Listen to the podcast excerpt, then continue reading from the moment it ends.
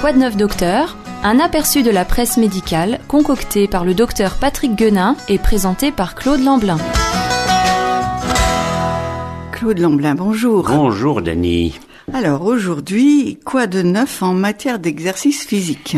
Certes, ce n'est pas nouveau de parler d'exercice physique sur cette antenne, vous le savez Claude, c'est souvent revenu sur le tapis, mais pourtant dans la mesure où de plus en plus d'études et, bien sûr d'articles du coup y sont consacrés, il est logique d'y accorder toujours plus d'importance puisque c'est notre euh, vœu de vous aider à vivre toujours mieux.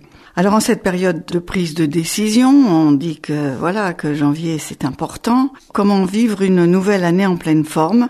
On va faire le point sur certaines notions dans le cadre donc de cette chronique. Et alors tout d'abord un article au titre un petit peu provocateur qui est paru dans le Journal international de médecine du 12 décembre 2019. Adolescents, bougez-vous. Oui, adolescents, bougez-vous. Il y a seulement deux semaines, nous évoquions la, sédentarité comme facteur de mauvaise santé. J'aimerais donc revenir, dit le docteur Guenin, sur cette notion d'activité physique et de l'effet préventif que cela peut avoir sur la santé en général, puis concernant deux pathologies particulières. Revenons donc à cet article qui s'adresse aux adolescents. Même s'il y a peu de chances qu'ils écoutent cette chronique, les adultes que nous sommes pouvons prendre en compte les divers éléments et les leur transmettre du mieux que nous pourrons. Il s'agit d'un article du docteur Jean-Marc Redby qui rend compte des résultats d'une étude parue le 21 novembre 2019 dans le célèbre Lancet Child Adolescent Health. Les auteurs y ont étudié le taux d'inactivité physique des adolescents âgés de 11 à 17 ans. Cette enquête regroupait 1 600 000 individus recensés dans 146 pays. On considère qu'une activité physique modérée à intense d'une heure minimum par jour est l'un des piliers d'une bonne santé. Cela englobe aussi bien les jeux, les sports, tous les déplacements, ainsi que l'éducation physique à l'école.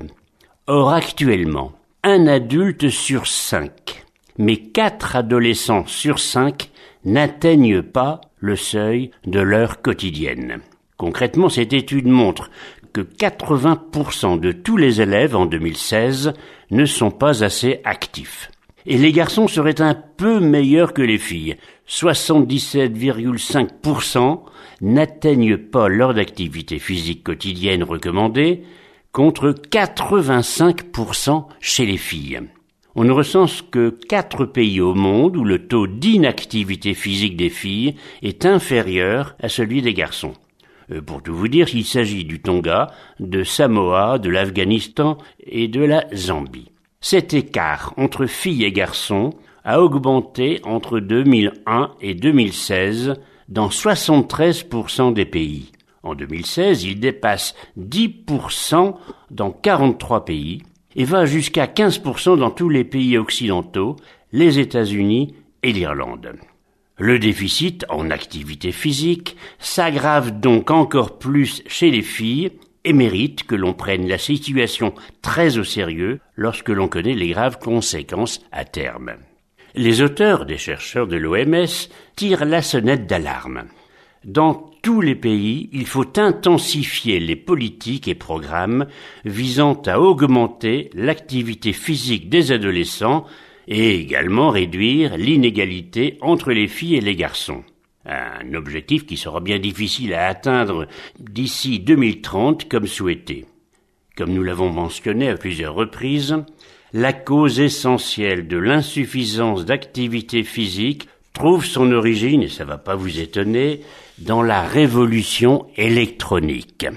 Selon les auteurs, cette révolution électronique a transformé la mobilité des gens en changeant où et comment ils vivent, apprennent, travaillent, jouent et voyagent, en les isolant de plus en plus à l'intérieur, dans des maisons, des écoles, des lieux de travail, des véhicules, et le plus souvent en position assise.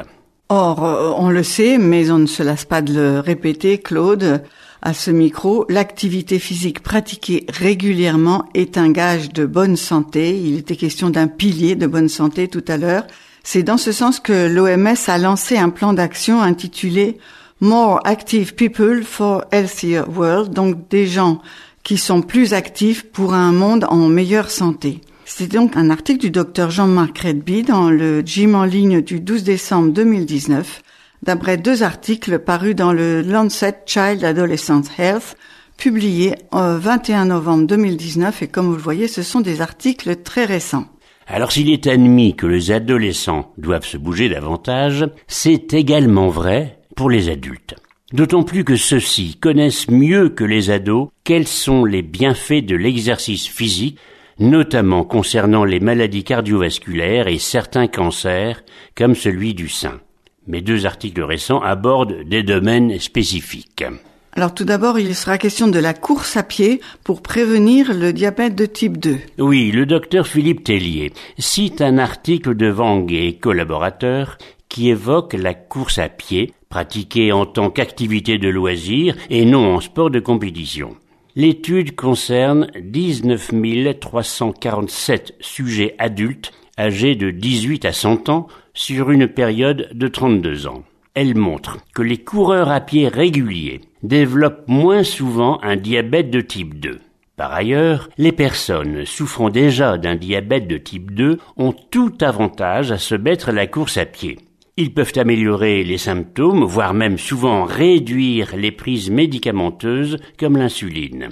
Certains auteurs parlent même de guérison totale du diabète, à condition d'y associer un mode de vie sain notamment en adoptant une alimentation adaptée et en maintenant un poids normal. Et vous qui avez connu ce diabète de type 2 en tant que professionnel, euh, Claude, on le sait effectivement que l'exercice physique et la course à pied en particulier sont très très importants.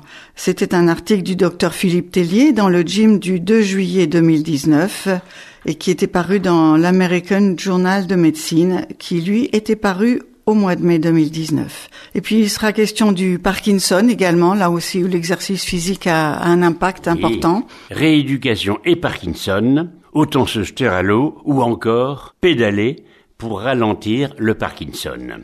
Encore des titres parus récemment. Ils indiquent clairement que l'exercice physique est le seul moyen de ralentir l'évolution d'une maladie neurologique dégénérative. Le résultat obtenu avec une pratique régulière sera supérieur à tous les médicaments prescrits.